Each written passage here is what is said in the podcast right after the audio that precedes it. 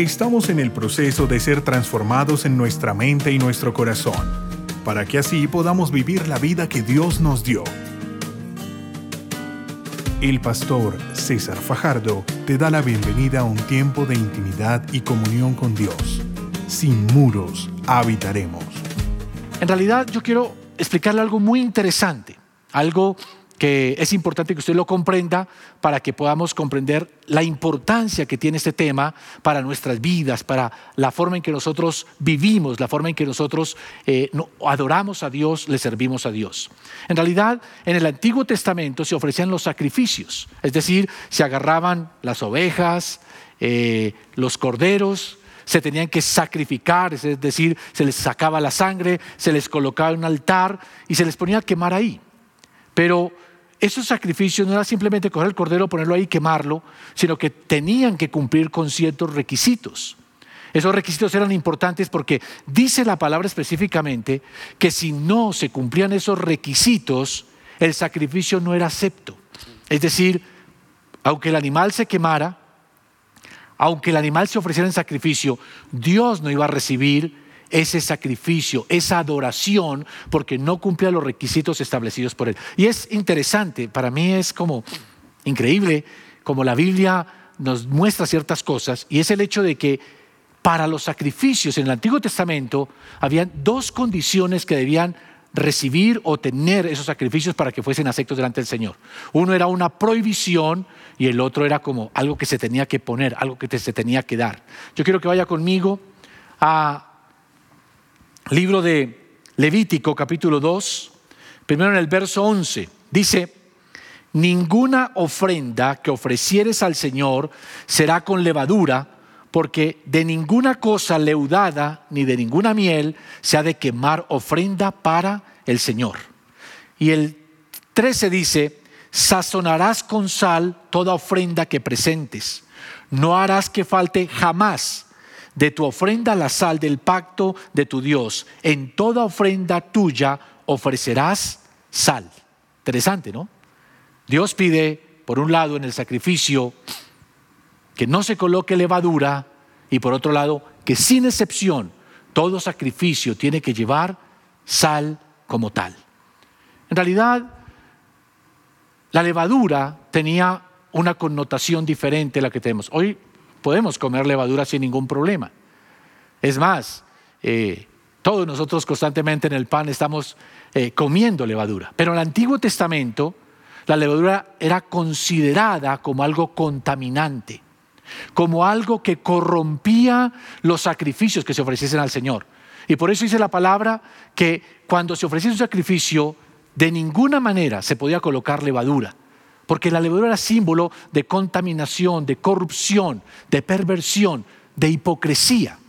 Entonces, por esa razón, no se permitía. Pero por otro lado decía que todo iba a ser salado con sal, porque la sal tenía que ver con un pacto, con un compromiso que se adquiría delante de Dios, y por lo tanto los sacrificios tenían que ir sazonados con sal.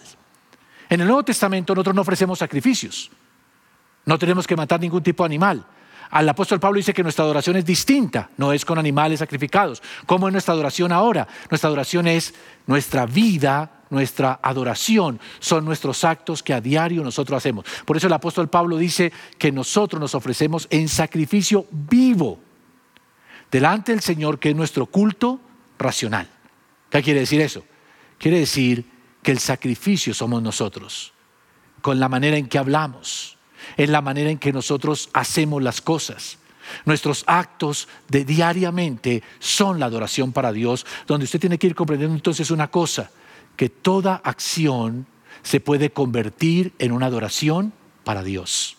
Por eso quiero leer lo que dice Primera de Corintios capítulo 16, 14. Dice, todas vuestras cosas sean hechas con amor. Todas vuestras cosas sean hechas con amor. Si todos nuestros actos son adoración, lo que se nos está diciendo que en el Antiguo Testamento para que una ofrenda fuese acepta no podía tener ni levadura y tenía que llevar sal. Hoy nuestra adoración, que son nuestras acciones, lo que hablamos, lo que hacemos, la forma en que nosotros actuamos diariamente, Dice la palabra que entonces, para que eso sea un sacrificio acepto delante de Dios, tiene que ir sazonado con una sal. Y esa sal, dice el apóstol Pablo, es el amor. Porque dice, todo lo que ustedes hagan, háganlo con amor. Porque al hacerlo con amor, se vuelve una adoración o un acto de adoración acepto delante de la presencia de Dios. Por eso yo quiero hoy hablar del tema que todo con amor hace la diferencia. Todo con amor es diferente. Y el Señor quiere que nosotros entendamos que Él es amor. Él es amor. Y nosotros debemos entender que fuimos hechos con la capacidad para amar y ser amados. Y que el hombre comienza a sufrir una serie de complicaciones en su conducta, en su carácter, cuando no recibe o cuando no da amor. Y que el Señor nos está llamando en este tiempo a que nosotros aprendamos a obtener el amor de parte de Dios para que todo lo que hagamos lo hagamos con amor y así hagamos la diferencia. Yo quiero que partamos con la primera cosa. La primera cosa tiene que ver con que Dios hace todo diferente porque todo lo hace con amor. La Biblia lo que nos enseña es Dios es amor. Eso es una verdad que está ahí escrita en la palabra, pero que rara vez nosotros somos conscientes. Parte de la esencia, parte de la naturaleza de Dios es que Dios es amor. Él ama. Él es un ser que constantemente está emanando amor. Y el resultado es que todo lo que Él hace lo hace con amor. La creación lo hizo con amor. Él mismo la cuida, la sustenta. Dice la palabra que Él está pendiente de su creación. Aunque no depende de su creación, es independiente de su creación, está presente en su creación y constantemente la está sustentando, la está hermoseando. La hizo con tal magnitud y tal grandeza para que nosotros la disfrutásemos. ¿Cuántos de ustedes hemos disfrutado la luna llena, por ejemplo, en estos días? Un atardecer, una noche estrellada.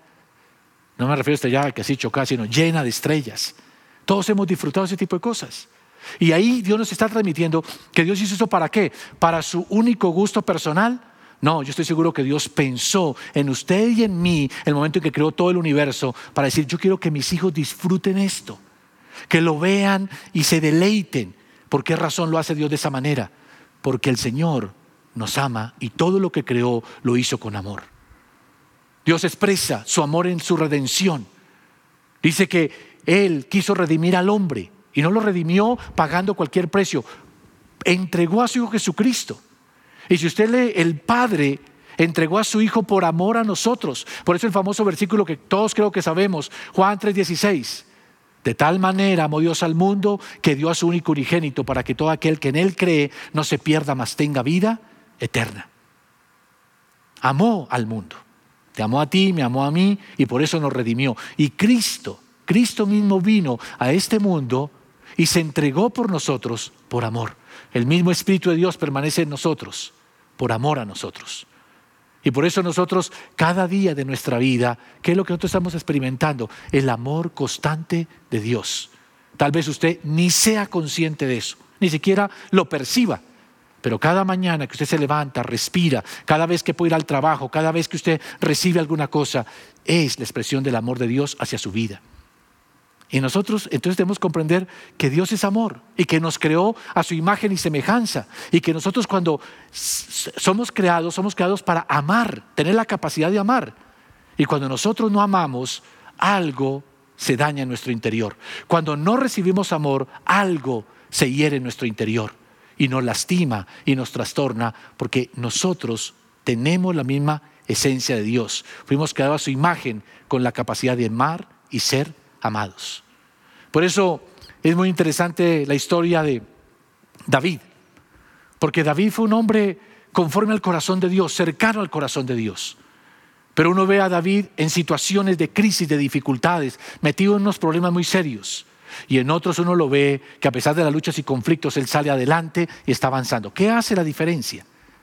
Los momentos en que David dio amor y los momentos en que no dio amor. Por ejemplo, un momento vergonzoso en la vida de David es cuando él cae en adulterio con Bexabé. En ese, es una, una expresión de desamor, porque primero seduce a la mujer de uno de sus soldados más preeminentes. Luego trata de engañar a este soldado amigo que está luchando por él. Trata de emborracharlo y achacarle el hijo que él había concebido con Bexabé para que él crea que es suyo, emborrachándole. Cuando no consigue eso, escribe una carta y por ese mismo hombre, por ese mismo soldado, envía la instrucción de que maten a este hombre que lleva la carta. Y ahí para nada uno ve que David está actuando con amor. No actúa ni amor a Dios, ni a su amigo, ni a sus hombres que le servían, ni siquiera con esta mujer, al seducirla, siendo él el rey que tenía esa autoridad. ¿Y qué trajo como consecuencias eso? Un David luego endurecido, un David alejado de Dios, un David secándose espiritualmente, un David que luego acarreó maldición sobre toda su generación. Sus hijos sufrieron las consecuencias de esa actitud porque no actuó con amor. Pero luego vemos a David, un David pidiendo perdón, reconciliándose con el Señor, mostrando amor por el hijo de Jonathan, Mefiboset, trayéndolo a su casa y colocándolo como su hijo, aunque no se lo merecía. Luego lo vemos recogiendo y levantando ofrenda para restaurar el tabernáculo, para levantar el templo. Y todo eso porque lo hace, porque él dice, tengo mi amor puesta en la casa de Dios. Y uno nota en un lado a un David misericordioso, un David entregado a servir a Dios, y en el otro lado un David de lo peor, que lo juzgaríamos de la manera más severa, porque en un lado actuó sin amor y el otro lado actuó con amor. Todos tus actos, todos tus actos van a ser buenos o malos dependiendo con qué los has sazonado. Si los sazonaste con amor, seguramente traerás bendición, restauración. Pero si los sazonaste con levadura de hipocresía, de corrupción, de mentira, de engaño, las consecuencias van a ser terribles. ¿Por qué? Porque fuimos creados a movernos en amor. Y moviéndonos en amor, nos estamos moviendo en la dimensión en la cual Dios se mueve. Por eso yo quiero que hoy simplemente preguntes, ¿cómo son tus actos diarios? ¿Cómo haces constantemente tu trato con las personas, con tu esposa, con tus hijos, con tus hermanos, con tus padres? ¿Cómo es el amor tuyo hacia Dios, hacia su casa? Porque no se trata simplemente de hacer cosas, no se trata de ofrecer un sacrificio. No, ¿con qué va sazonado? Porque si va sazonado con amor, hará la diferencia, no solo en tu vida, sino delante de Dios y delante de los hombres. Por eso es importante entender que cuando nosotros no eh, actuamos con amor, algo pasa en nuestro interior. Nosotros no hacemos la diferencia cuando vivimos como todo el mundo. Hacemos la diferencia cuando? Cuando nosotros actuamos en cada cosa con amor. Y el ser humano es un ser, al ser creado imagen y semejanza de Dios, es sensible a ese tipo de cosas. Cuando el hombre no da amor o no recibe amor, eso significa algo en su interior se daña, algo en su interior se corrompe, algo impide que lo que haga sea agradable delante de Dios. Un ejemplo de esto es, por ejemplo, las personas que eh, practican un aborto. Al practicar un aborto no están mostrando amor, están actuando en desamor. Y tal vez piensan que se zafaron de un problema y que ya no tengo ese hijo y ya se acabó. Usted algo destruyó en su interior cuando usted no dio amor a esa, a esa criatura que venía.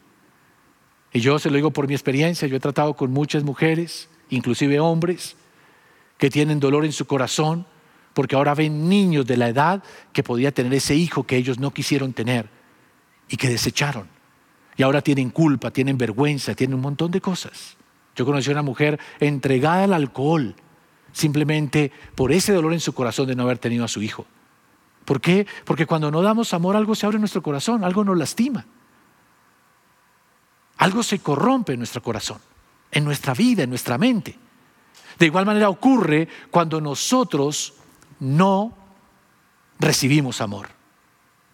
Estaba leyendo una estadística y dice que de las cosas más duras es cuando una persona rompe una relación en un divorcio. La gente piensa, no, mejor nos separamos y todo, pero ahí se rompe, hay un desamor. Y ese desamor genera traumas emocionales, genera tristezas, depresiones.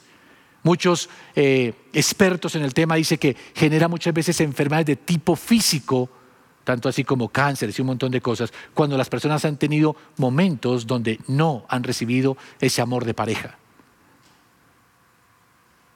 Se hizo un estudio también donde se puso niños, donde unos recibían cuidado, atención, a otros simplemente se les alimentaba, se les daba lo necesario. Y se puso en evidencia que los niños que recibían amor, cuidado, se desarrollaron mejor, con mejores actitudes, con mejores eh, cualidades que aquellos que simplemente se les dio lo que necesitaban. Por eso Dios nos colocó en una familia, para que recibamos el, el amor de un padre y una madre. Para eso Dios nos llamó a nosotros a amarnos los unos a los otros, porque en eso seríamos conocidos como discípulos. Porque cuando no recibimos amor, algo nos contamina, algo nos corrompe en nuestro interior. Y por eso hay gente rebelde, gente llena de amargura, de resentimiento. Es triste, pero a veces dentro de la misma iglesia uno encuentra personas que no están viviendo el amor de Dios. Andan con amargura en su corazón por la manera en que hablan, por la manera en que se expresan de otras personas. Y se supone que somos hijos de Dios y que ya Cristo nos perdonó, nos limpió. Pero hermanos, cuando nosotros no dejamos que todo sea sazonado con la sal del amor, no vamos a hacer la diferencia. Y tal vez es bueno que usted hoy piense, ¿por qué razón hay cosas en mi vida? ¿Por qué no soy fiel? ¿Por qué ando buscando las cosas que no se me han perdido en vicios, en un montón de cosas? ¿Cuántos hombres recurren a la pornografía, recurren a los lugares de prostitución, buscando aceptación, buscando amor, una autoestima baja? ¿Cuántas mujeres mendigan amor? Y la razón es, no han entendido que hay un vacío en sus corazones y que ese vacío no se llena ni con más sexo, ni con más trago, ni con más drogas, ni con más diversiones. Solo se llena con el amor de Dios en nuestro corazón, el amor de Jesucristo. Yo conocí la historia de un joven y este joven vivió una vida muy complicada. Un papá borracho, golpeaba a su mamá constantemente. Él me decía que él tenía que esconderse bajo de una cama él se orinaba del susto cuando veía llegar al papá. Y él sabía que luego iban a comenzar los golpes, los gritos de la mamá, siendo maltratada por este hombre. Pero al mismo tiempo la mamá fue una mujer que lo sobreprotegió a él. No lo dejó que se desarrollara como persona, que, porque la mamá quería protegerlo, resguardarlo, así que lo limitaba, lo controlaba. Cuando él llegó con nosotros era poco más de la adolescencia, un joven rebelde, lleno de odio, de amargura, de resentimiento, pensando una sola cosa, en vengarse, pensando en matar. Pero cuando él pudo experimentar el amor de Dios y entender que Dios sí le amaba, que Dios no era como su papá, un abusador, un maltratador, que Dios no era como la mamá que tal vez quería controlarlo, dominarlo, él pudo experimentar una libertad. Hoy es un hombre casado con sus hijos, un lindo hogar, sirviendo al Señor. ¿Qué hizo la diferencia? Volver a entrar en el lugar donde nunca debió salir y es ese ambiente de amor. Porque así como un pez tiene que estar en el agua para poder vivir, para poder estar en su ámbito, nosotros de igual manera, nuestro ámbito por el cual fuimos creados es ese amor, ese amor de Dios que recibimos por medio de Jesucristo y experimentamos en el Espíritu Santo. Yo le digo esto hoy porque estoy seguro que muchos de nuestros vacíos, de nuestros temores, son resultado de esa falta de amor, de no haber dado o no haber recibido amor. Pero que para esa, por esa causa Cristo fue la cruz del Calvario, para que la cruz no sea el símbolo de la tortura, no sea el símbolo del sufrimiento. La cruz es el símbolo de alguien que se entregó por amor a nosotros. Para que nosotros recibiendo ese amor, demos amor en este mundo y de esa manera marquemos la diferencia. Así es como nosotros podemos marcar la diferencia. Que todo lo que hagamos esté sazonado con amor. Todo lo que hagan para el Señor, háganlo con amor. Y seguramente usted se pregunte, bueno, ¿qué hago si yo tengo heridas en mi corazón? Si yo estoy resentido, si yo tengo un montón de frustraciones, si yo no recibí ese amor en mi casa, cometí errores en el pasado que me llevaron a, a, dar desamor, a no compartir amor con otras personas, abandoné a mis hijos, me equivoqué en muchas cosas, destruí algunas vidas, lastimé el corazón de personas. ¿Qué hago? Yo te digo, hoy estás aquí porque Dios puede restaurar tu corazón y puede hacerlo otra vez con la capacidad de amor, de dar amor, de restaurar vidas. Por eso yo quiero que vaya conmigo, primera de Juan.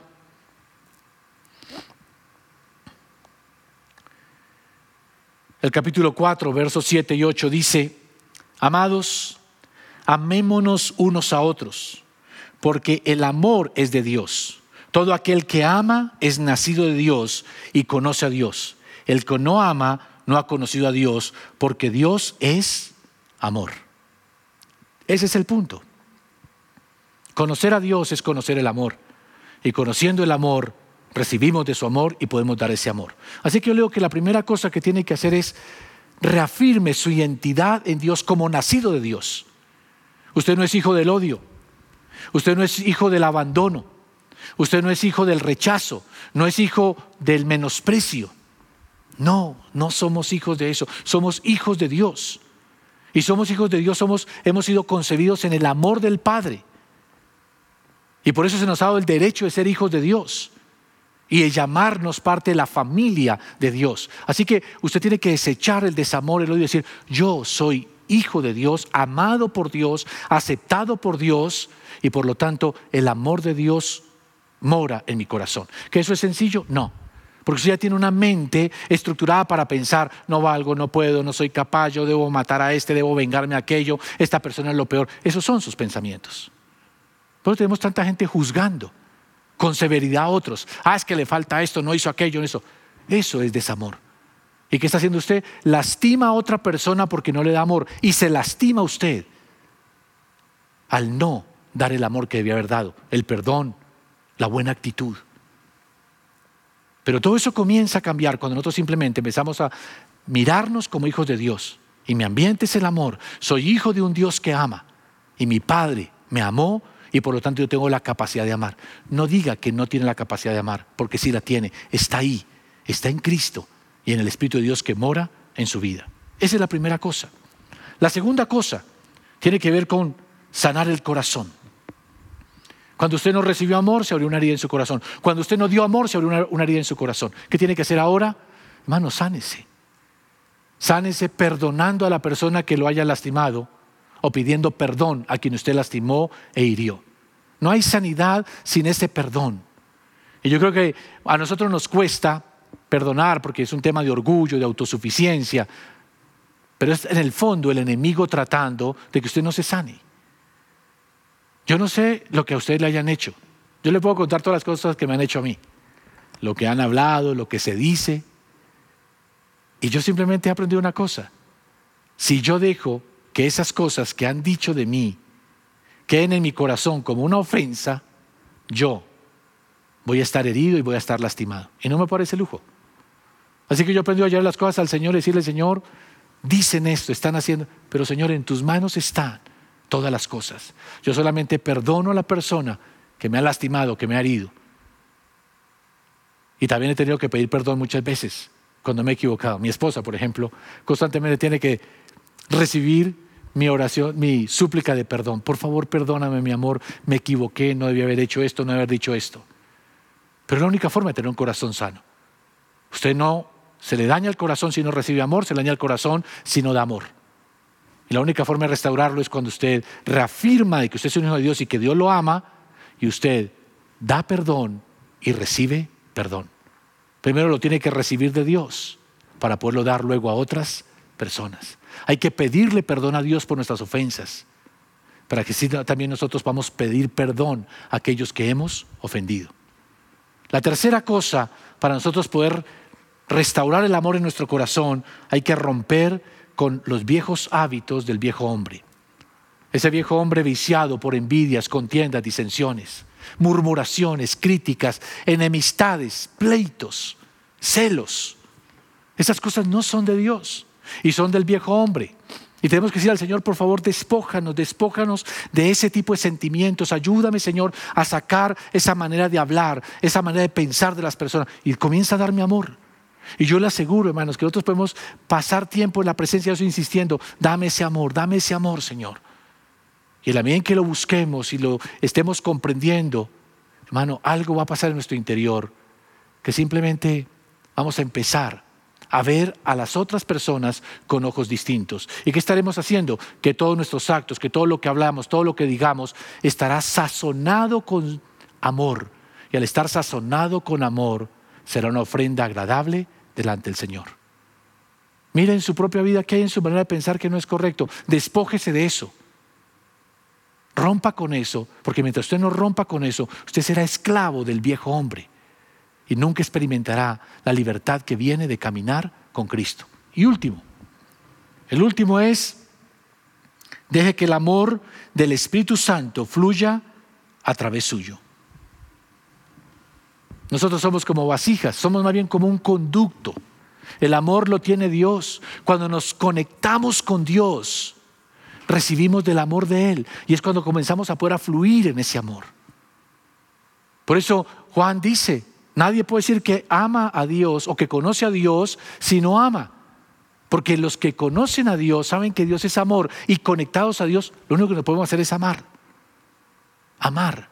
Y amar no es decir, ay, te amo, tú tan lindo. No, amor es ese deseo de ayudar, de servir, de hacer algo bueno con las personas, de honrarlas, de levantarlas, porque queremos hacer algo que agrade a Dios, hacer algo con las personas que honre y glorifique el nombre de Dios. Eso es amor. Entonces el amor no está inherente en nosotros, está presente por medio del Espíritu Santo. Dejemos que fluya. Tal vez en este momento Dios le esté diciendo a usted, qué bueno que usted buscara a esta persona dijera una palabra de aliento, qué bueno que llamara a esta persona y le pidiera perdón, que no sé, el Espíritu Santo suele eh, utilizar mensajes como estos para ir hablando de manera distinta. Pero sí quiero decirte, hay algo que tú hiciste en lo cual no diste amor. Y esa persona está herida. Y qué bueno sería que tú le mostraras ahora amor para sanar. Tal vez alguien hizo algo contigo que te hirió y te lastimó. Mientras guardes la ofensa en tu corazón, no tendrás la plenitud del Espíritu Santo. Tendrás que perdonar y sanar tu corazón con esa persona para que el amor tuyo comience a fluir hacia los demás. El amor que estás recibiendo de Cristo. Hace un tiempo atrás se le hizo una entrevista a una pareja y esta pareja de cristianos llevaban casi cuatro décadas de casados y se les veía una pareja feliz, que tenían armonía, que todo iba bien, que se entendían, que disfrutaban de la vida. En esa entrevista le preguntaron, ¿qué cree ustedes que ha sido el ingrediente para que ustedes se lleven de esa manera en la cual se entienden siempre, arreglan sus situaciones y se mantienen felices. Entonces ella habló y dijo, no hemos sido perfectos, hemos tenido momentos de discusiones, momentos de problemas, pero algo que siempre ha hecho mi esposo es que cuando estamos molestos, estamos eh, ofendidos, él se sube al carro y a veces da la apariencia de que se va a ir, que va a estar fuera o que se va a ir a su trabajo. Pero en realidad al rato regresa y luego habla conmigo y me dice, mira, no hice lo correcto, perdóname, y hablamos y arreglamos, y eso nos ha mantenido unidos y felices todo este tiempo.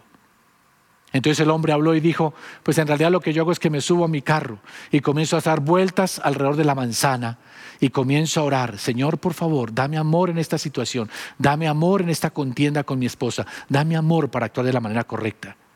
Y simplemente cuando siento el amor de Dios, me bajo del carro y con amor me es fácil perdonar, con amor me es fácil aceptar mis errores, con amor me es fácil soportar las equivocaciones del otro.